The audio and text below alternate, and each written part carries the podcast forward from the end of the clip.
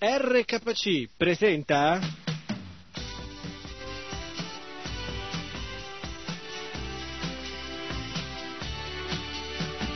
Salute e vita. in difesa della nostra salute fisica e spirituale. Salute e vita, un programma a cura di Govinda Sundari Devidasi.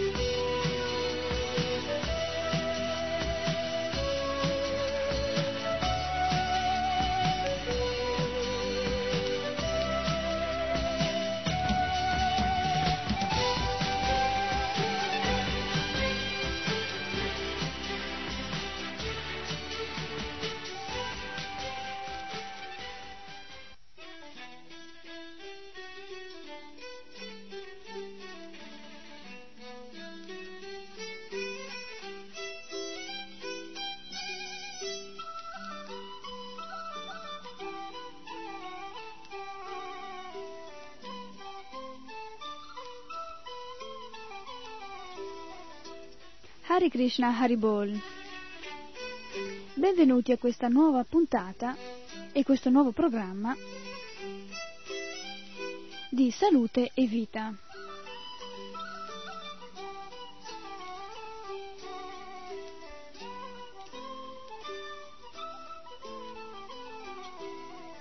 Questo nuovo programma è dedicato a tutti coloro che apprezzano e vogliono interessarsi della loro salute fisica ma soprattutto spirituale.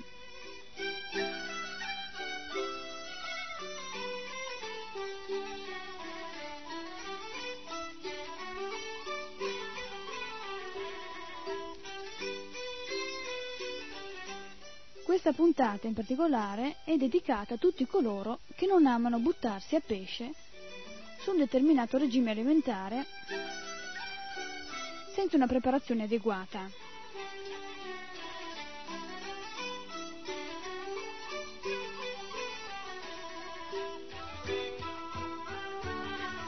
Parleremo degli alimenti previsti per la nostra nutrizione.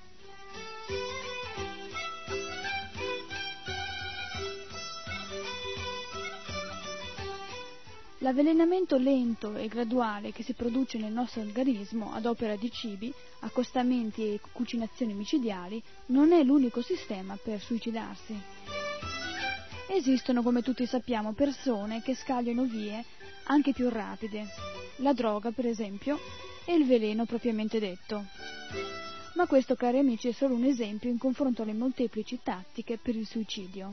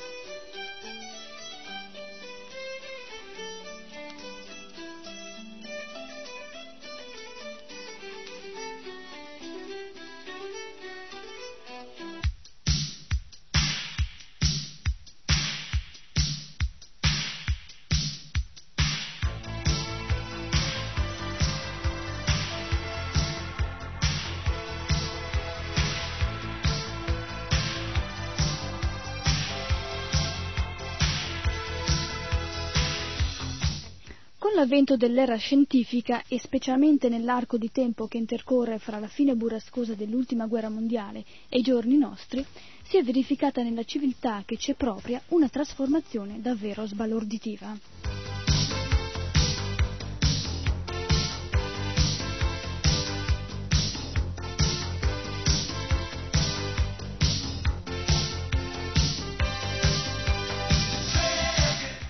Le distanze non si sono accorciate soltanto fra i vari paesi del globo terracqueo, ma anche fra i vari ceti sociali, di modo che la maggior parte dei cittadini si vede oggi circondata da agi e comodità che superano di gran lunga le più ardite previsioni dei grandi pensatori. E soprattutto dei grandi scienziati che nei secoli scorsi lottarono per risollevare le sorti della dignità umana.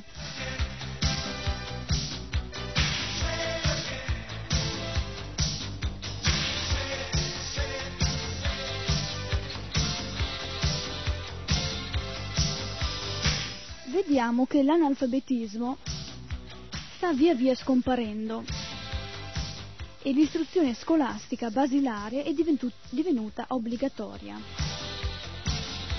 La povertà indietreggia, sconfitta dalla mentalità democratica dell'uomo moderno.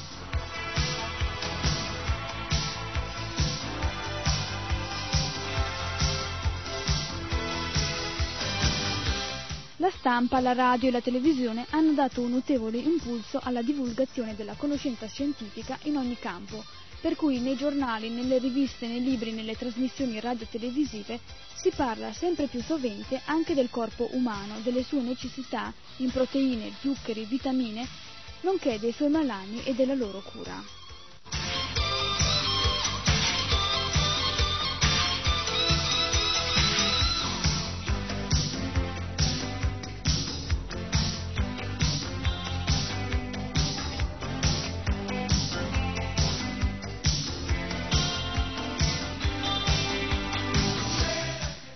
In questo senso un'imponente organizzazione pubblicitaria si preoccupa di mettere in risalto il valore delle sostanze contenute nei differenti prodotti alimentari e medicinali per i quali non esiste che l'imbarazzo della scelta.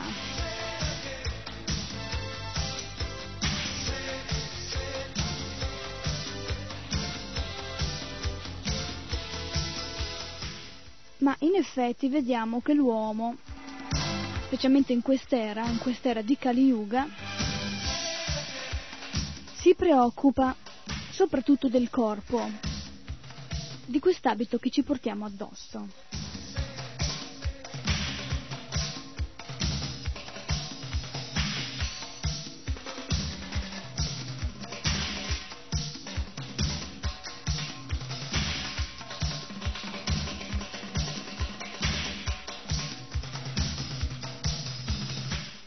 Sorrette dalle specifiche informazioni che ad esse vengono date, le popolazioni ritengono quindi di saperla sull'organismo molto lunga eh?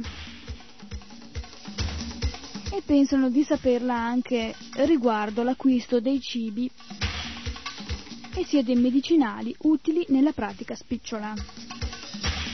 E la donna di casa è fermamente convinta di sapersi destreggiare molto meglio che in passato.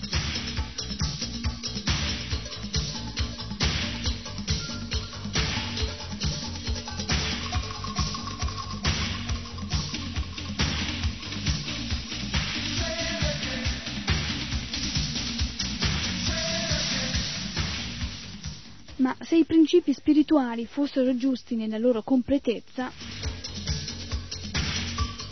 dovremmo vedere intorno a noi veramente persone sane, allegre, sorridenti e felici.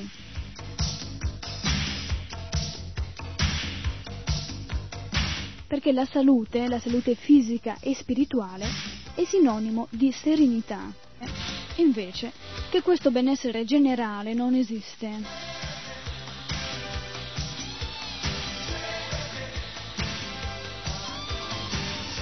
E questo radicale rivolgimento sociale hanno prodotto nei confronti dell'essere umano e del suo organismo un effetto decisamente negativo.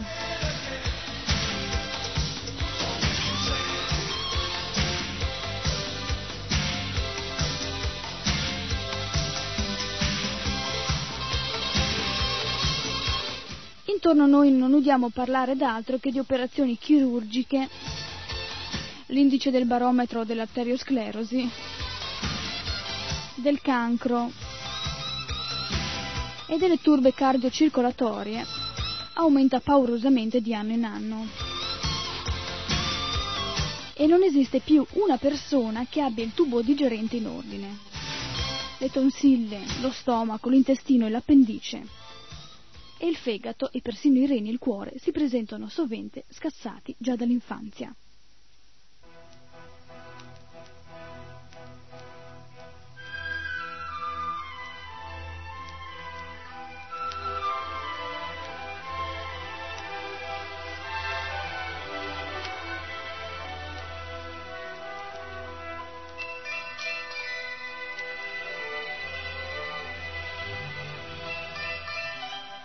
Nonostante la gente pronunci di avere una ricca tavola che dovrebbe fornire veramente tutto ciò che all'organismo occorre, vediamo che sono sempre ossessionati dalle insufficienze. Manca sempre qualche cosa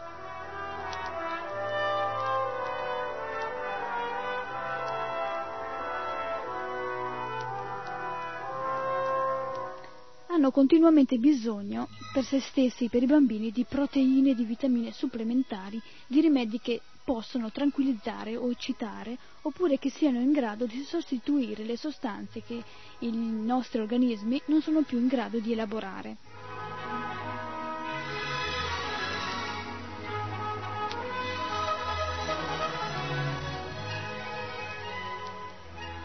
Nonostante l'arsenale di farmaci che abbiamo a nostra disposizione, siamo sfociati in una condizione di mezza salute turbata in permanenza da alterazioni funzionali e organiche che si susseguono a catena e si trascinano per anni e anni senza via d'uscita, fino a quando non ci troviamo nella sala operatoria dove ci vengono asportati i complessi anatomici e gli organi che sono divenuti non solo inservibili, ma anche focolai di pericolosa infezione.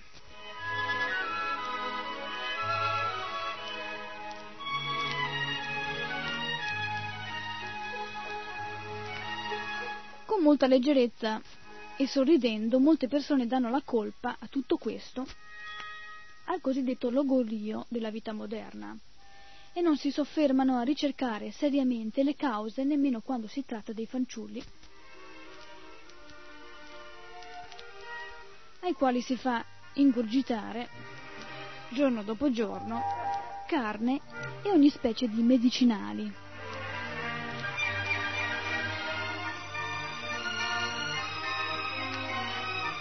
Di tanto in tanto si sente addirittura dire che abbiamo gli ospedali pieni di ammalati perché si tratta di persone che in altri tempi se ne sarebbero andate dritte dritte al creatore.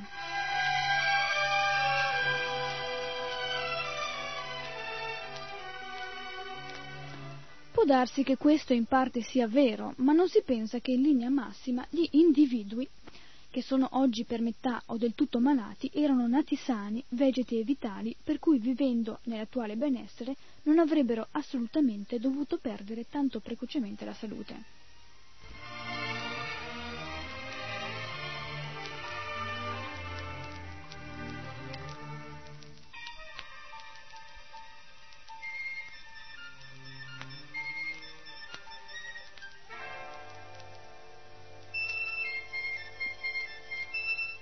La drammatica situazione in cui ci troviamo oggi contrasta infatti molto con le convinzioni di quelli che affermano orgogliosamente di aver saputo allungare la vita media dell'uomo e diminuire la mortalità infantile.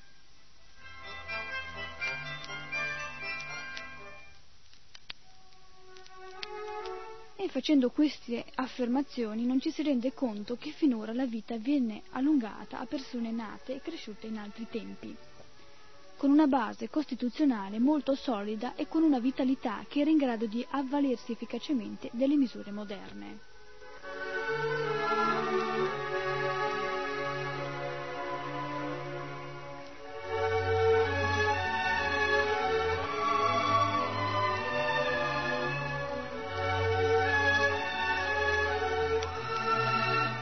E dobbiamo anche ammettere che ai giorni nostri, se non si tratta di persone decisamente anziane o quantomeno di mezza età, è assai difficile scoprire un individuo veramente energico, sano e vitale. Le nuove generazioni non sono più così robuste.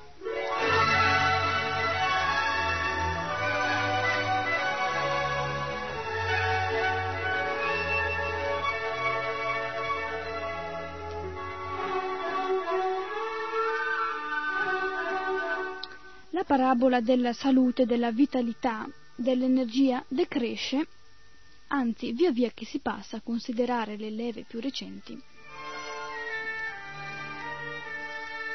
Nei giovani che hanno adesso 20-25 anni, questo preoccupante fenomeno è ancora contenuto entro i confini di una netta minoranza. Nella maggior parte di essi possiamo infatti vedere ancora un corpo eretto, ben piantato, un torace sufficientemente sviluppato, un insieme ben proporzionato.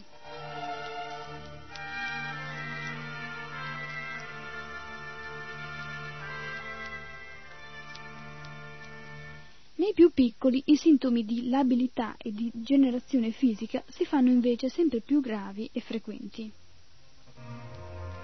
Dopo un primo periodo durante il quale si presentano grassi e grossi come barili, per cui agli occhi dei genitori soddisfatti appaiono forti e pieni di salute, essi crescono poi lunghi, mingherlini e fragili, sempre bis- bisognosi di cure particolari, proprio come quelle pianticine, le quali, essendo malnutrite e prive di sole, non assumono consistenza se non in lunghezza.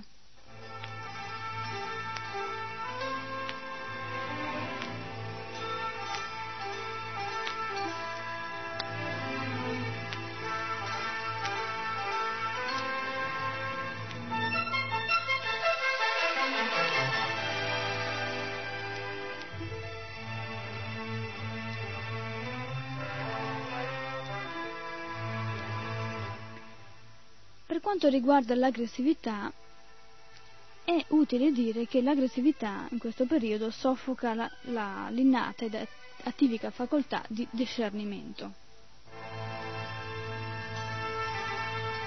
Per uno nulla esplode la violenza, l'aggressione. L'aggressione a mano armata è in agguato all'angolo di ogni strada. Davanti ai nostri occhi si disintegrano a poco a poco i pilastri sui quali riposa ogni civiltà. Il civismo, l'amore per il prossimo, il cameratismo e l'altruismo.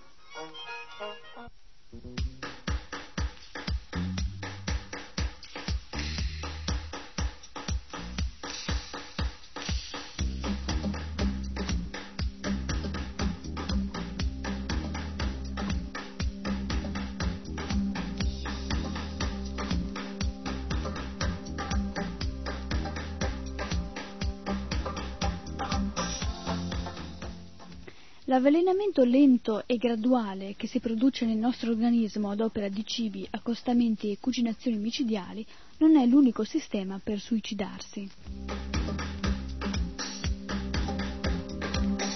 Esistono, come tutti noi sappiamo, persone che scagliano vie anche più rapide, la droga e il veleno propriamente detto, ma questo, cari amici, è solo un esempio in confronto alle molteplici tattiche per il suicidio.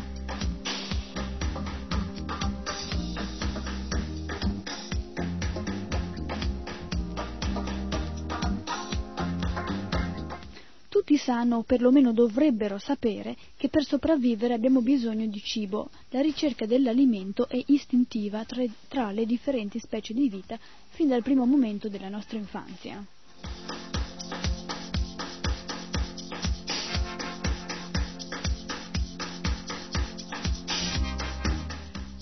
Pochi ignorano ormai che dal punto di vista chimico nel cibo troviamo le proteine, le vitamine, i sali minerali, gli zuccheri, i grassi e gli enzimi che servono per rifare il pieno, cioè per sostituire tutto ciò che l'organismo ha distrutto nel corso delle sue attività.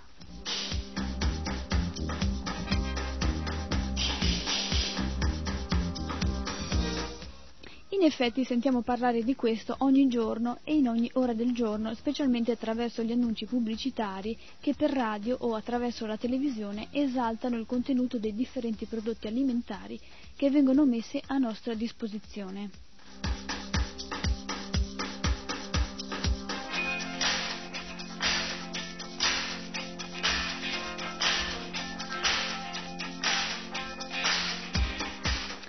Si dice, si sente dire in giro che si mangia carne oppure che si deve mangiare carne perché dà dell'energia quando si sa perfettamente che la carne fa male e che l'energia maggiore si sprigiona dagli alimenti ricchi di grassi e di carboidrati.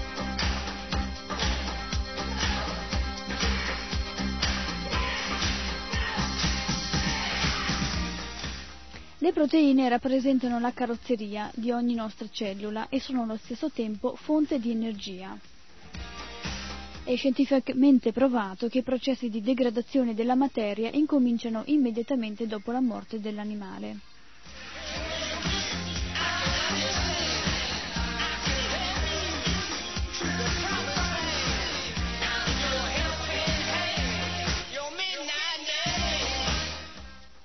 Anche se questi processi non sono visibili ad occhio nudo, questi processi degenerativi hanno luogo ugualmente. Le carni diventano veramente dei cadaveri privi di principio vitali, vitale e le loro tossine finiscono con il compromettere tutta l'economia.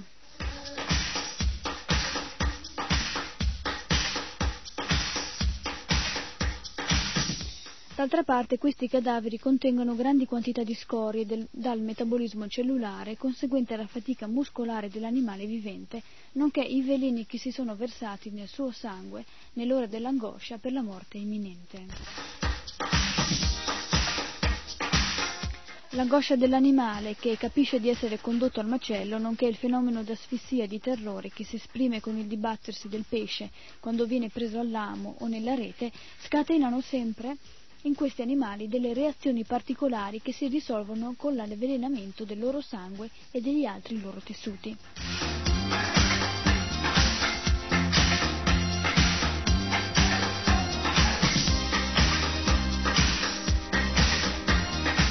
Con le carni e con il loro sangue noi ingeriamo quindi anche queste sostanze tossiche che vanno ad aggiungersi a tutte le altre già esistenti nel nostro organismo, endogene ed esogene e questo lo costringe ad un lavoro supplementare di eliminazione, lo obbliga ad elaborare, a espellere non solo i detriti che si formano durante l'attività dei nostri muscoli, della nostra psiche, ma anche quelli dell'animale che viene mangiato. Non è affatto vero che la carne e il pesce favoriscono un buon funzionamento del corpo e che favoriscono al corpo umano le proteine migliori. Esistono molti altri alimenti ricchi di aminoacidi essenziali che non hanno nulla da invidiare alla carne, al pesce e alle uova e non sono così pericolosi.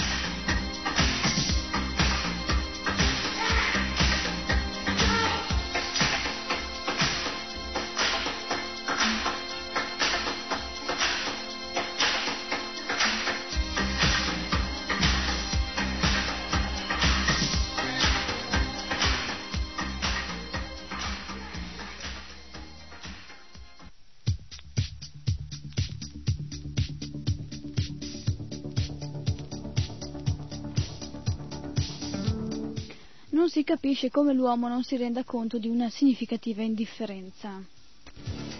Di fronte all'animale straziato e morente noi indietreggiamo e proviamo un istintivo rimorso. È ben diverso invece l'atteggiamento che assumiamo davanti ad un frutto. Il suo profumo è gradito al nostro olfatto, i suoi colori rallegrano la nostra vista, il suo sapore soddisfa il nostro gusto.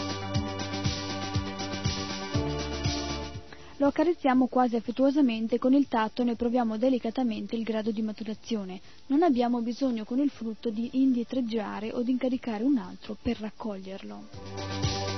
Raccogliere un frutto in realtà ci procura una grande gioia perché è in rapporto diretto con noi, perché è parte di noi e perché è il nostro alimento.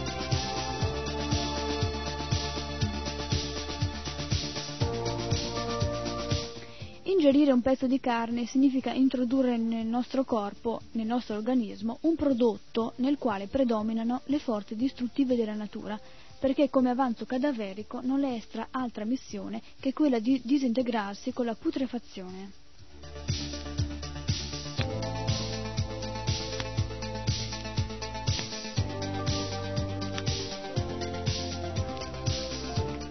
La vitalità si sta davvero sgretolando non solo nei vegetali, negli animali, ma anche nell'essere umano. In effetti questi errori madornali, direi, si commettono oggi anche nell'alimentazione del bambino.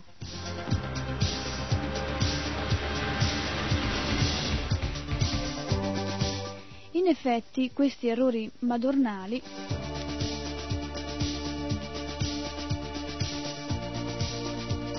procurano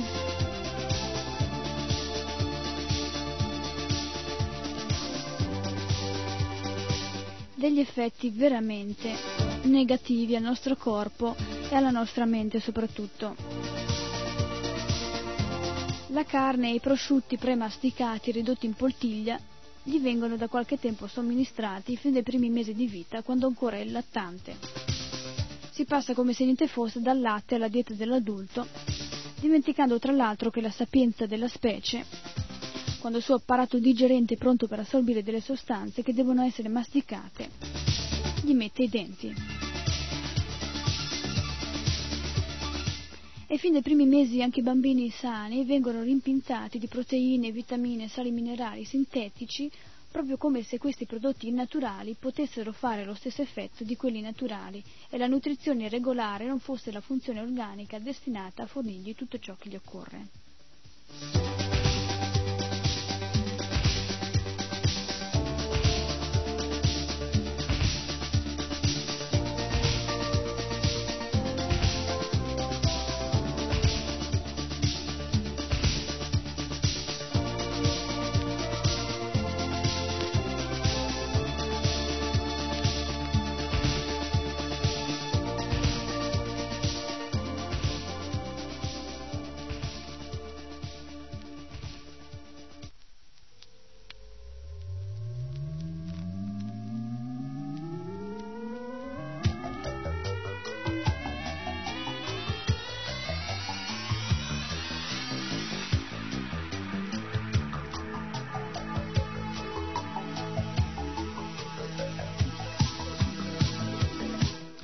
Pompate del genere i bambini diventano grossi come barili, ma i loro muscoli sono molli, i tessuti senza consistenza e pieni d'acqua e di fronte alla malattia non hanno nessuna resistenza, per non parlare dell'alterazione che chiaramente si manifesta nel loro carattere. Eppure questa è la realtà. Oggi come oggi la gente si preoccupa soltanto di rimpinzarsi la cosiddetta pancia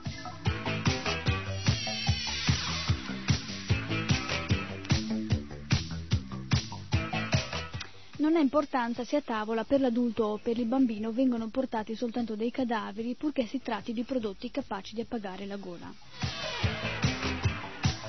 Non ha importanza nemmeno se un farmaco eccita soltanto anziché vitalizzare, purché si tratti di composti chimici che siano capaci di dare una frustata alle cellule frustrate.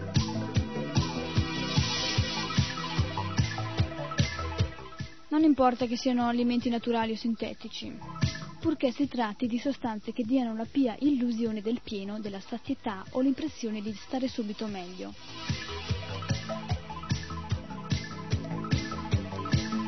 Riguardo ai bambini c'è da dire che i bambini mangiano particolarmente male ora, non come una volta.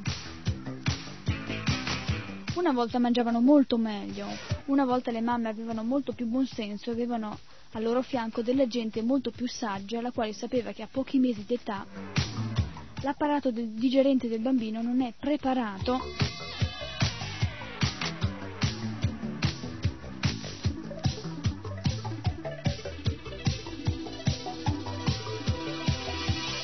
non, pre- non è preparato per assorbire certi alimenti nemmeno se sono stati premasticati. E una volta non esistevano i mangimi contro natura Fino verso i sei mesi il bambino prendeva quasi esclusivamente il buon latte della sua mamma e durante lo svezzamento si facevano delle belle pappe fatte con delle magnifiche farine di cereali sani, quasi integrali, che venivano tostate al forno e cotte prima nel latte e poi passate di verdure. Qualche pezzettino di frutto grattugiato, qualche crostina di pane buono da succhiare e qualche verduretta schi- eh, schiacciata e condita con olio e sale completavano il suo menù. Prima dell'anno di età nessuna mamma si sarebbe mai sognato di dare al suo bambino delle proteine animali e tantomeno la carne.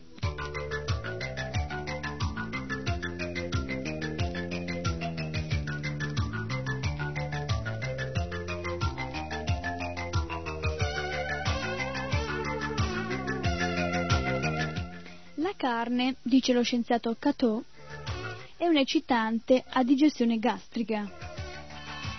L'euforia che esso procura è effimera e transitoria, proprio come quella che trae origine dall'alcol.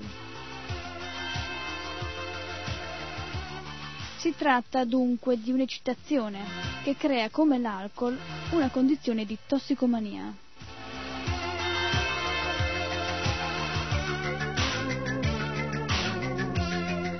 Solo quando nello stomaco umano arrivano cereali, ortaggi e frutta la digestione avviene completa, limpida e perfetta. La digestione dell'alimento carneo incontra in sede intestinali molte difficoltà. Questo genere di alimentazione richiede un, un, intestino corto, con pareti robuste e con caratteristiche tali da poter operare tutti i processi digestivi molto velocemente. Come si sa, l'intestino del carnivoro è infatti solo quattro volte circa più lungo del tronco. Nell'erbivoro, che ha una digestione molto lenta, la lunghezza dell'intestino è da 12 a 18 volte superiore a quella del tronco. Nelle sue proporzioni l'intestino umano è perfettamente paragonabile a quello della mm, scimmia fruttivora. La sua lunghezza è da 7 a 10 volte superiore a quella del tronco.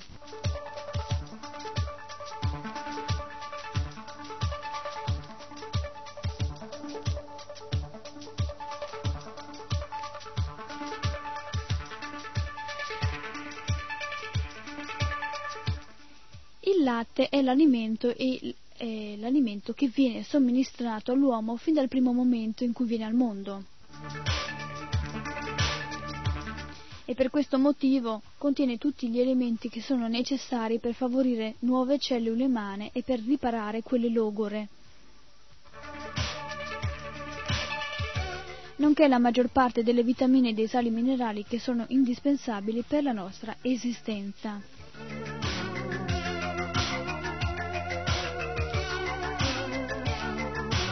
I derivati dal latte contengono un'enorme concentrazione di sostanze che sono in grado di sostituire la carne. Nel burro prevalgono i grassi. I formaggi a pasta dura sono ricchissimi di proteine, i latticini contengono molti sali minerali e soprattutto molto calcio. Dall'uovo nasce il pulcino. Esso ha dunque la possibilità di ricreare una vita animale. I frutti oleosi sono ricchissimi di proteine, di vitamine e di sali minerali.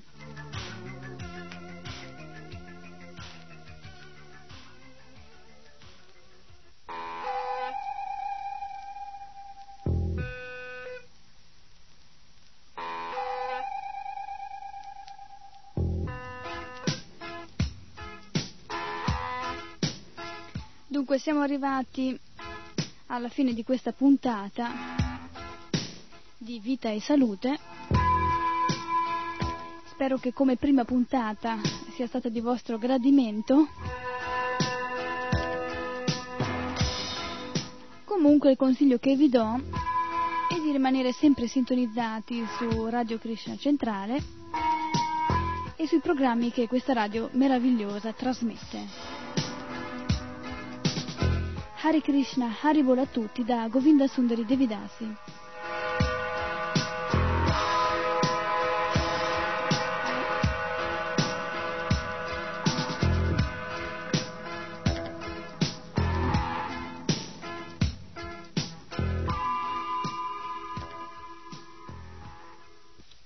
RKC vi ha presentato